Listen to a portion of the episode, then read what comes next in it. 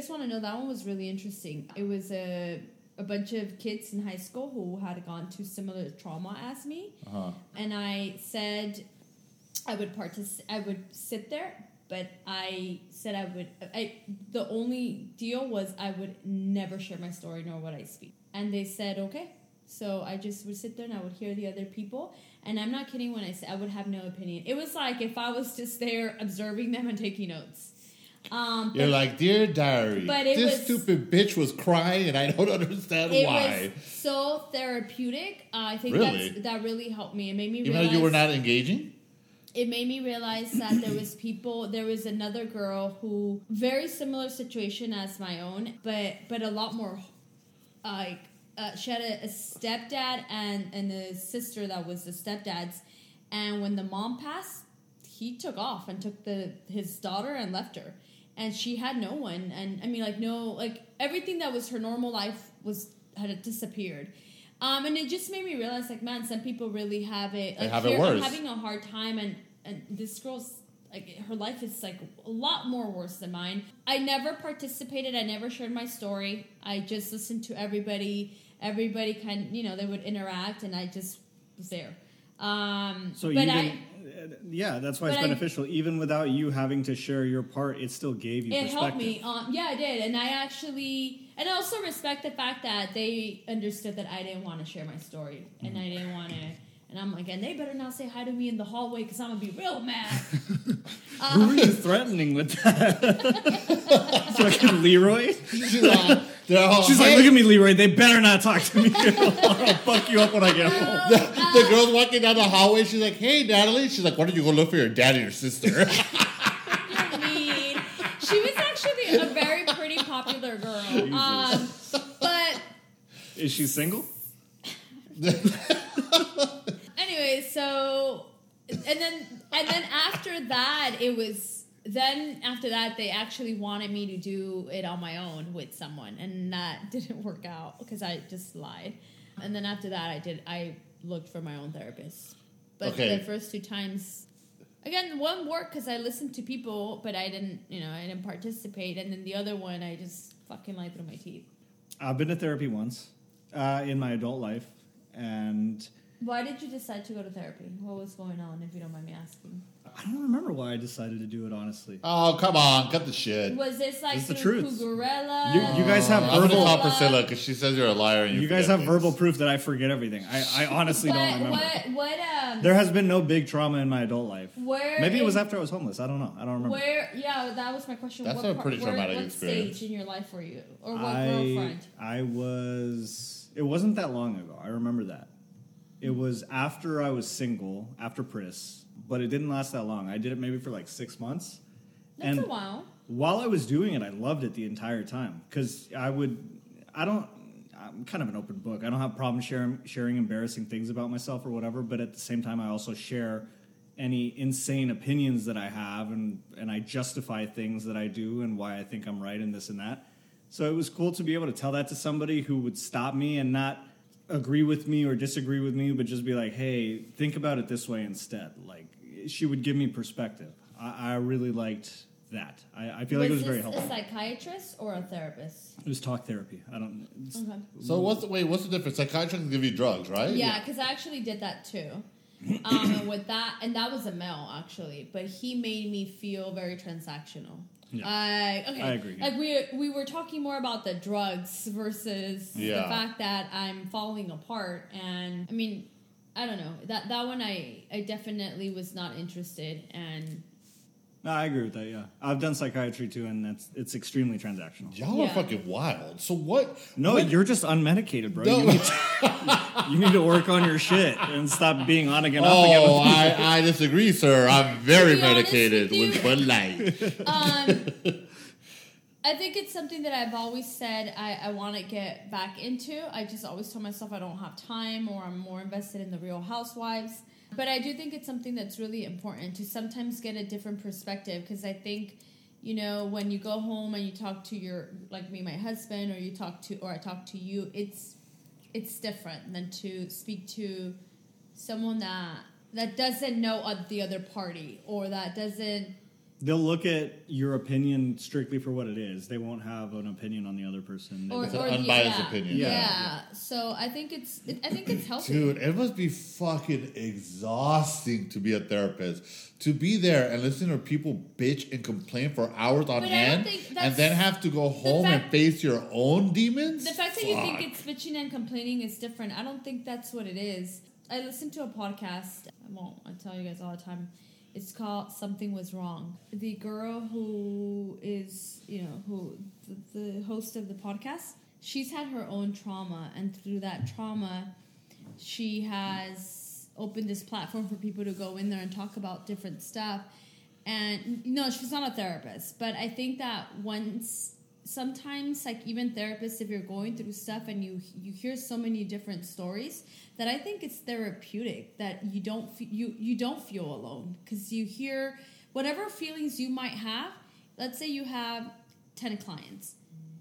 One of them has to be able to share something that makes you feel like it's you can relate and it's therapeutic at the end of the day. So i almost feel like it could be a two-way street where because i'll hear these podcasts and i'm not looking for anything but i realize how impactful it is for me to hear these other stories and be like and can relate to them and i'm just trying to i'm just trying to do my makeup and get through my morning. But I, I feel the same way about therapy. Like if you if they're going through something, or they might have certain thoughts, or they might have had a certain trauma in their youth, to hear so many people and have so many clients, and I'm sure that they change.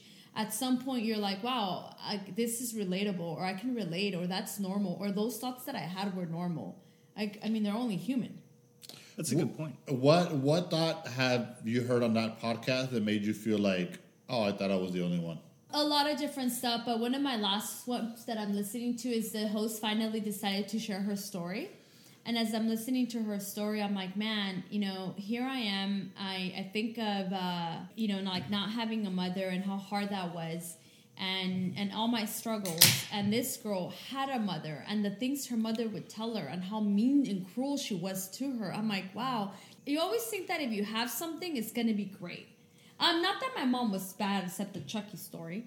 But I think, you know, um, just in general, it made me realize like people always, you know, you think the grass is greener on the other side, or or you think that if you had something, your life would be fulfilled. But maybe if you did have, like, let's say, like, let's say you you're missing a parent, right? Like your dad walked out on you, and you think, man, if I had my dad, things would be different. But what if you had that guy, and that guy was physically or mentally abusive?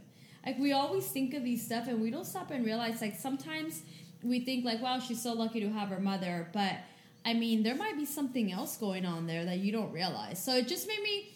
Again, I mean, it's my own thoughts and stuff, but I was like, you know, sometimes I think that everybody has that has their parents have these great relationships and these great lives, but it could be a little rough having your parents, and it's not always that amazing story that I think of. It's not that you know story that I'm used to reading, or the or the TV show or the movie that I'm used to. Some fucking just- parents are assholes. Not just that, and I know this is gonna sound really fucked up, but I see a lot of like people come into the store with their elderly parents, and I can tell when they're very loving, and I can tell when they're fucking assholes to their parents. And Do you ever think it's the parents' fault that they did something wrong? I actually know someone, and it's it's a guy and a girl, and their mother has dementia or early dementia, right? And they're always fighting about taking care of her. And at one point, they're like, "Let's just send her to Mexico and let's just pay someone." But it wasn't because the mom wanted to go; it's because they just want to get rid of her. But was she not a great mom? Was she not No, there she for was them? a, s- and I met the lady. She was the sweetest mom, and they both could because they both have told me she's been a great mom.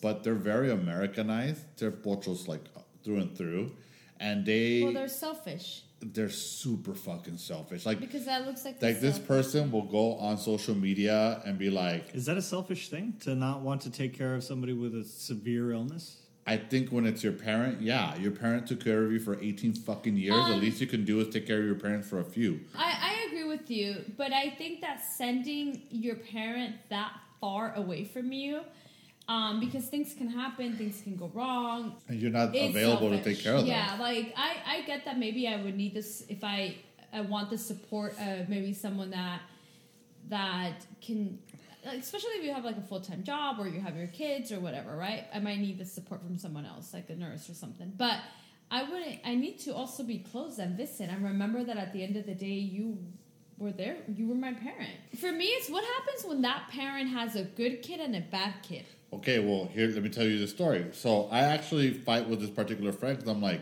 hey, dude, like, don't be an asshole. And this person's like, no, well, my brother's a fucking dick. He never wants to take care of her. I'm consistently taking care of her because I have no kids. So I find myself doing all the grunt work. And every time I ask him to help me out, his excuse is, I'm busy, I have things to do. But those kids both suck. What I'm saying is, what happens when you have? So yeah, like what I don't because you mentioned that you think it's the parents' fault. But what happens when one kid's good and loving and dedicated, and the other one isn't? How is that the parents' fault? I Do you think think it it's the still treatment the- that they gave the child? Yeah, I, I think it could still be the parents' fault. And sometimes it's not even something necessarily abusive, it's just something you don't realize you're doing. Like introducing unnecessary competitiveness to people. So, It's- if you feel like you're always in competition with your siblings, you're going to harbor a resentment for them forever and not really even understand why. I don't think that's the case for these siblings. Okay. But to add more Where's the context to the, let me give you a lot of context to the story. Thank God this friend doesn't listen.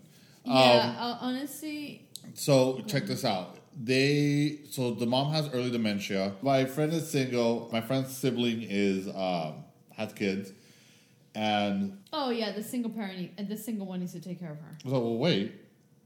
The father, when See, the I mother feel like starts that's getting, unfair. I'm like, hurry up and get married, bitch. w- the father ended up leaving the the mother when her dementia set in. Mm-hmm. So he's created a whole life for himself after. He, they are not divorced, so he still has to take. He still financially takes care of the mother, but they are not together anymore. And so the mother is taken care of financially. It's just a it's just a matter of taking care of her, basically emotionally, right? Making sure she's okay, making sure she's fed, making sure that she's taken care of. You're They- saying emotionally for the mother with dementia? yes? It's not just emotional. explain. Dementia is an extreme disease. You forget how to eat. You forget how to clean yourself. You forget Well, it's very everything. early onset right now, so it's not as intense yet. But I I get mad at my friend. I'm like, you can't be an asshole. This is your this is your your mother. And my friend's like, yeah, I understand that I'm not a dick to my mother, but like I can't do everything. Like I have my life to live. I agree with your friend. It's a it's an it's a huge thing to ask of a person. It's not an easy job, man. I have never taken care of a person with dementia, but my mom took care of her mom who had dementia. She lived in the same house as me. I saw what it what it's like, and it's an unbelievably difficult job.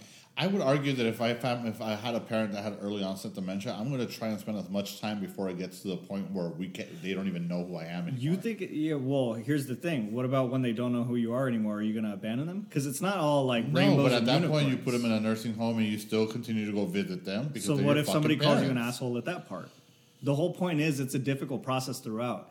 You're being asked to to wipe the ass of this person that is probably going to insult you and not even recognize you. So this person's not there yet. Well, but that's this- not well, by let me choice, finish. right? Because uh, when you say like, oh, they're gonna insult you, I mean, because they're sick. It's not like like they're by choice forgetting who you are and start insulting you. This is part of the disease. And you have to be understanding of that. When you're in the moment though, it's going to hurt regardless. You're telling me you're telling me that you guys could look I don't want to be specific cuz that would be cruel, but you You you, could be cruel. You, no, you could look a No, I family want you to be member cruel. I don't have a specific person in mind. I'm just saying you could look a family member dead in the eye and remember all of your memories. You could look them directly in the eye and just have them talk shit to you and ignore it. But you know that they're I not don't- doing it. It's not coming from a place of malice. They are sick. I, I don't know. I mean, that's a good point. But Dude, for- you I get think offended it when we joke towards you. What do you mean? I get offended. All you guys do is rip on No, me. no, no, Exact- that's exactly what I mean. I guess what what I, it, to to Victor's point, it, it becomes exhausting, right? It's like having a little kid who you're potty training and you're constantly, uh, or even like your dog, right? Like at some point you lose it, and you're and you know they're not doing it on purpose. Yeah. They're not You're- going to say that they're you're just kidding like, afterwards. "Fuck, they're going dude." to I'm sorry, but we kind of did go through that. I think that that to Victor's point, I can understand what he means. Where at some point it can become a little exhausting, and you can almost lose your patience. So why not have someone that's equipped and trained to, to handle those But the, situations. the point is that it's early on set, so this is where you want to spend the most time. This is what, and to, to my friend's credit, takes mom on vacation, spends time with her, right? But you could, it, it's almost, So it's almost like so they I only guess- they only spend time with her when it's like a vacation thing, but on a daily basis, it's a kind of like a nuisance. so to your point is is this the mother's fault? Did she raise the kids wrong or do did she do something wrong? That her kids are I this so for my understanding, the mother is Latina Mexicana and the father is like third, fourth generation American Latino. So at this point, like his Spanish is not great, whatever the case may be, right? Mm-hmm. I I feel like, and this is all an assumption and an opinion. I feel like they take after him with the selfishness. So they'll sit here I, and say, I- they'll I wait. wouldn't call it selfish. I wouldn't. Call it I because because the argument is he's selfish. My mom got sick and he wants to bounce and get and, and find Well- out. well, my mom got sick. He bounced, found another girl instead of taking care of. Well, how did my was mother. it growing up with the, with their parents? Well, did they have a good childhood? Was it great? Uh, So- so I, I have a coworker who had a great childhood where the ones where you're just like that's weird. You almost don't believe it. What do you mean your childhood wasn't fucked up? what?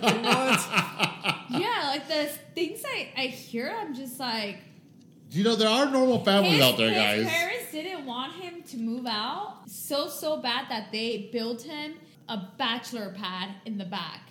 Okay, So, well to like be they, fair, they, he just had a great. that's not abnormal. Da- my our sister wants to move out, and dad told her not to But- to stay But okay, because but he they- loves having her around. That's no, not abnormal. but they have an abusive relationship. Um, he he tells me that this was a great relationship.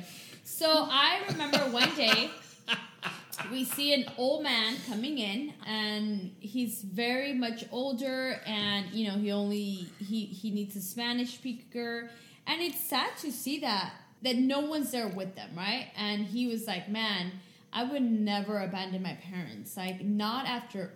Everything the they've done for perfect us. life Yeah. and how hard they worked to make sure that my siblings and I were always happy.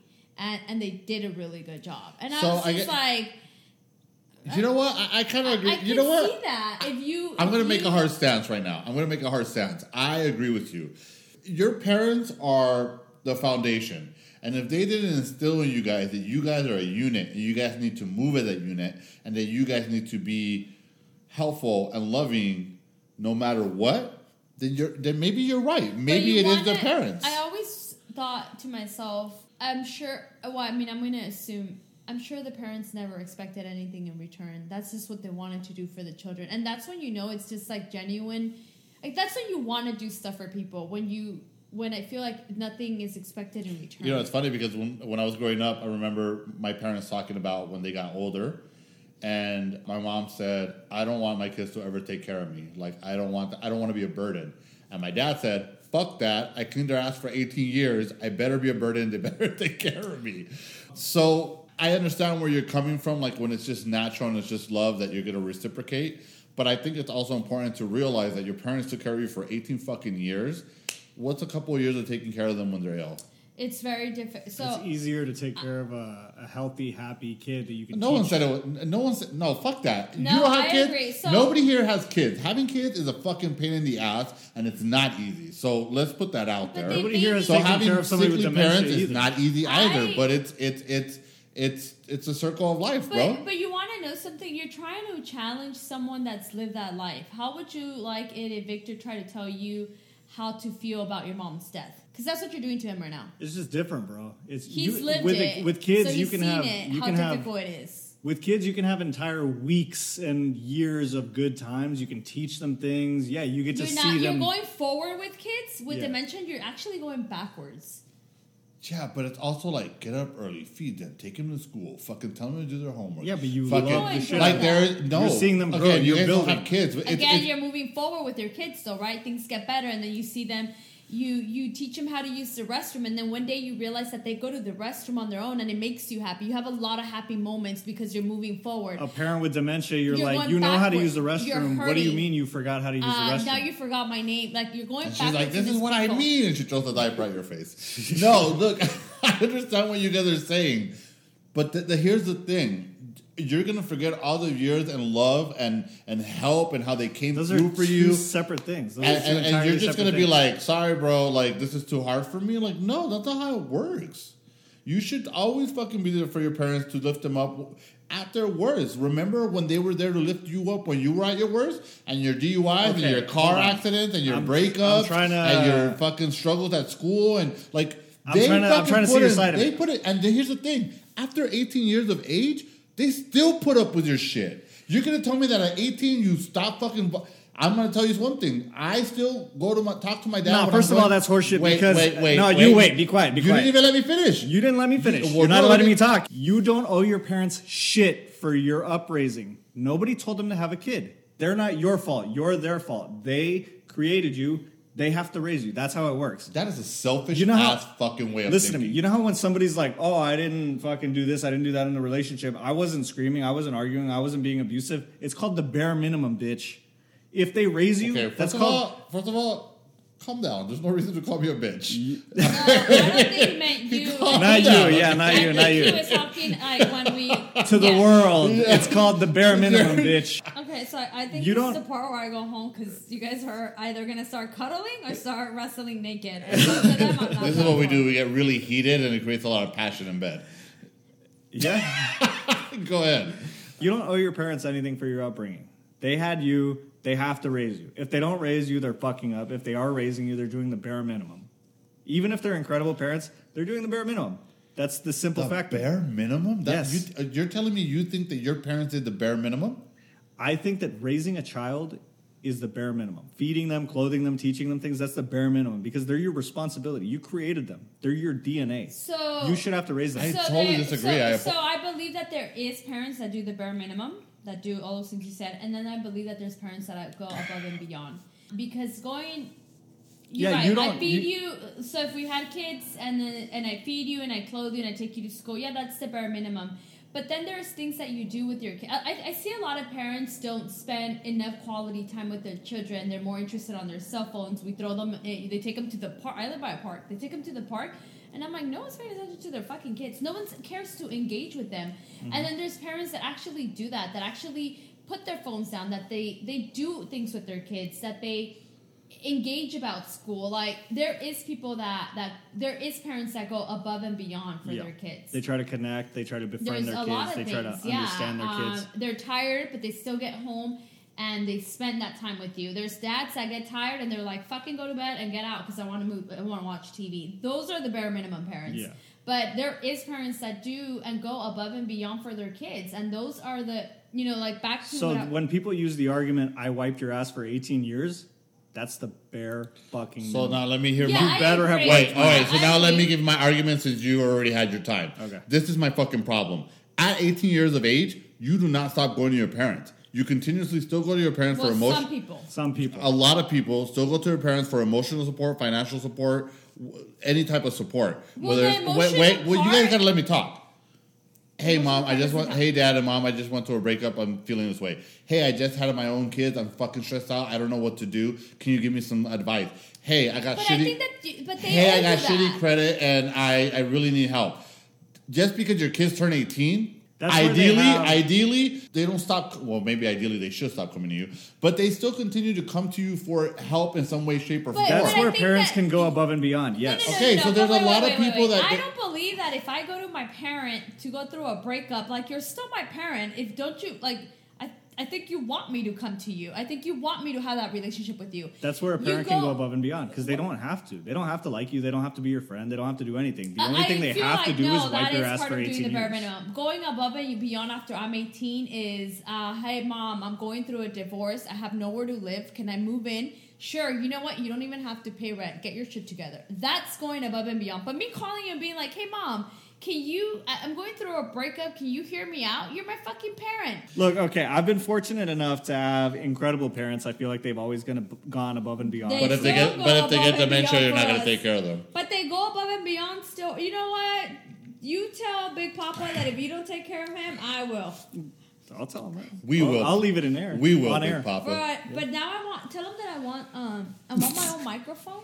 I also want the, the Oh headphones. my god! You want guys, Natalie's like, I you want guys my own studio away from Leroy. people, by the way. I want my headphones. I have been fortunate enough to have great parents. They've gone above and beyond. They've always been very supportive. But I've been friends with a lot of people who have had shit parents that stopped caring about them before they were even 18. And they notice that because they see people that have good parents. They see me with supportive parents and they point it out. So what I'm saying is not that my parents didn't do the bare minimum. I'm saying that those parents didn't do the bare minimum. Those parents couldn't be bothered enough to care about their kid until they were 18 years old. Once you turn 18, your parents don't have to care about you because the fact of the matter is before you're 18, your parents don't have to care about you. Before you're fucking 10, your parents don't have to care about you. When they do, they're doing the bare minimum. They're caring about you until you're 18. They don't have to, but they choose to. And when they go above and beyond, that's amazing, that's incredible. But that is all still separate from you as an adult person and your tolerances and your, your ability to take care of a person with an incredible illness that that fucks with you down to your core. I, I don't we don't have to get into your guys' mom and how long it went on or whatever, but I lived with my grandma for like two years, and that was the only time I knew my grandma. And she had dementia the entire time. And she would walk around naked, she would walk around with shit diapers, and my mom would deal with it, but it wasn't it was it wasn't I don't because know. She sounds like a good time to meet. she was walking around doing some Leroy activities. oh, I'll tell her to come She over. was she was talking about her exes a lot. around- We can walk around in diapers together, bro. She was talking about her exes and no. Look, the way I see it is this. Yeah. Maybe I'm old school. I don't know. I just feel like your parents don't really stop.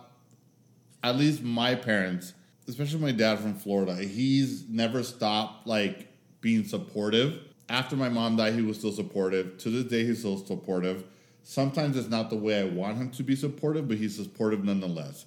So for me, if he had dementia, after years and years of putting up with my shit, for me, it's the least I can fucking do. So this is what we should do. We should yeah, I'm not being sarcastic here. We should give you more credit in that because you as an adult are saying that you'd be willing to set aside your life to take care of your parent not because of whatever whatever whatever but because it's you feel this debt to them. You you feel like you would genuinely want to do call it. it a debt. I, I would call it love. It's something that you would genuinely want to do, Yeah, right? It's not debt. It's not a transaction. Okay, hey, you do this debt. for me. It's I'm going to do word. this for you. It's like, hey, you love me through all of this. I am going to love you through all of this. It's something that you would genuinely want to do. Yes. I am saying this is my weakness here. I am saying that I've seen it happen, and I don't know if I would be strong enough to do that because that shit is difficult to do.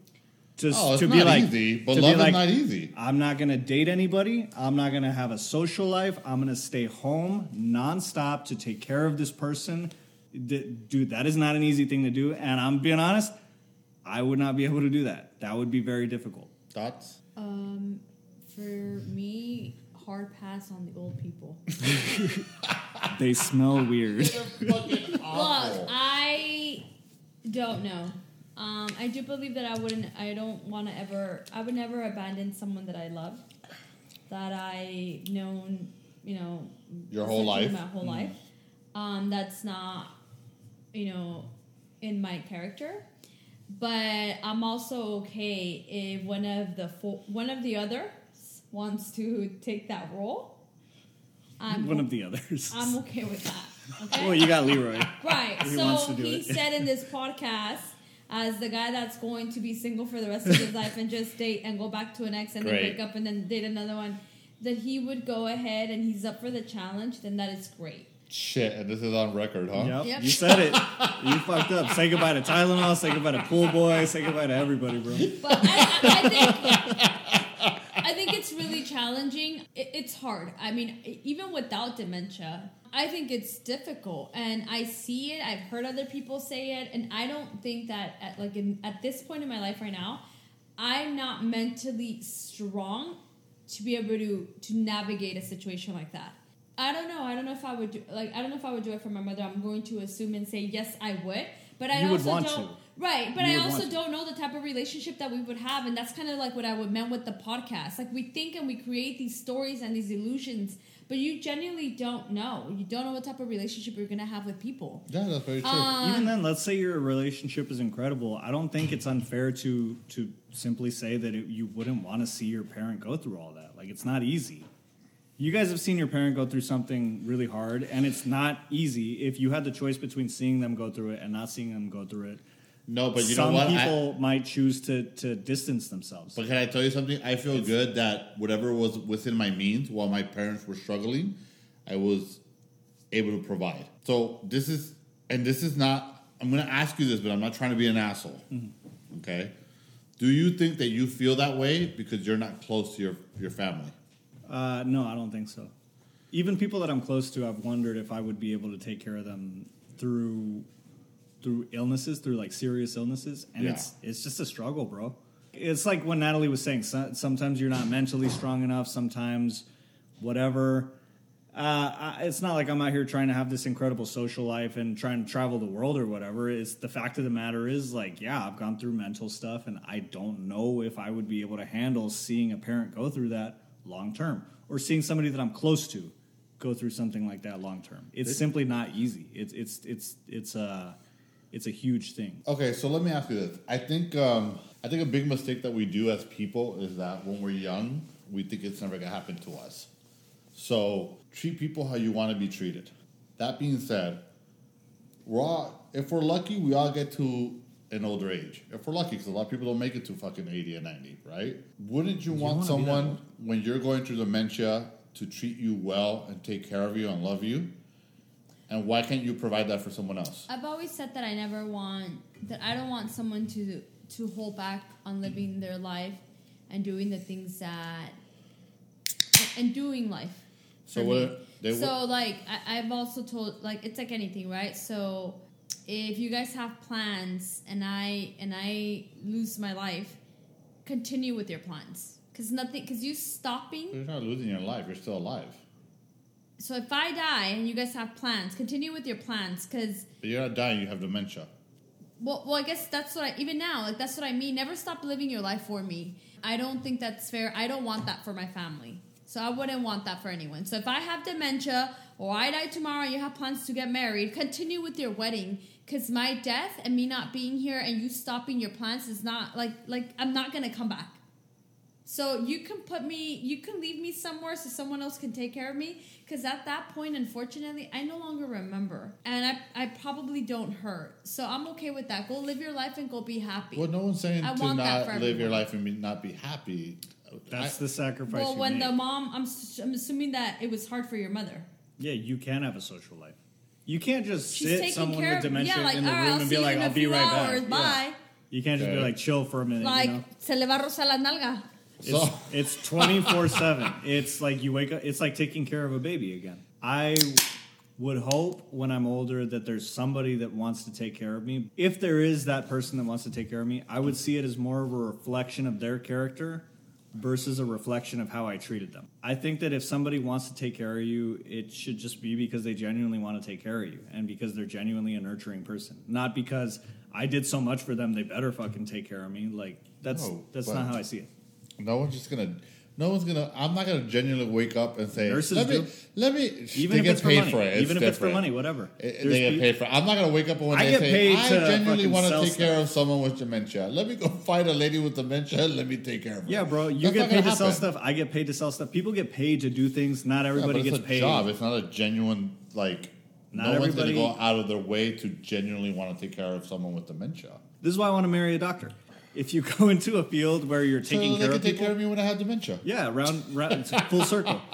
No, if you go into a field where you're taking care of people, I would argue it's because you genuinely want to do that. Because you can get a job doing something way easier. You know, I'm not that cynical. I don't think that somebody that goes into the medical field is doing it just for the money. I think it's because they actually want to help people.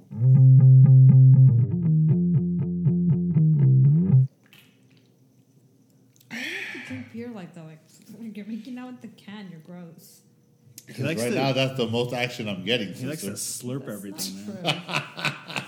You know what trips me out is like, I'll be sleeping, right? And then I'll, I don't know how it's like an internal timer. I'll wake up and then you start gagging like seconds later, right? and you'll go for a little while. You'll go for like thirty seconds, and I'm like, "Fuck, all right, all right." And then Do you I'll like, seriously hear me when I'm brushing my teeth. I hear it loud, loud. Dolby Cinema THX. You remember? Ooh, Well, at least you guys know I brush my teeth. I mean, that's kind of cool. You brush your fucking uvula, bro. There's a difference. that makes no kind of sense. The little thingy at the back of your throat. oh, No, so here's the thing. You'll go for like 30 seconds and it'll be way too loud. And then I'll be like, okay, he's done brushing his teeth now, right? And then like five minutes later, you'll start gagging again. Well, And yeah, like, because I have how, brush how my long teeth. does this guy brush his point- teeth? At that point, he's not brushing his teeth, bro. My God. He's like, all right, the top back of my throat is done. Let me get started on the bottom back. well, of no, because then after I brush my teeth, I have to gargle uh, with mouthwash. you gag when you're gargling with mouthwash. Yeah, because I gar- I, I gargle too long. I want to feel like that shit burn my tongue, and I feel gross. I'm like, and then I just throw it all out. You know, no, no say- one can say that I that uh, Dude, I've never had a cavity in my entire life. I have immaculate mouth health. Yeah. I do not throat fuck myself when I brush my teeth. my shits aren't the whitest, but they're healthy. So, and no, everyone cares about what things look like, not what you're not. You're not like, you know what? I might not have abs, but I'm healthy with no cholesterol. Yeah, I'm like, inside, no, I I know. still want the abs. like, don't worry about the inside. Well, it's a work in progress, okay? I'll whiten my teeth, gosh.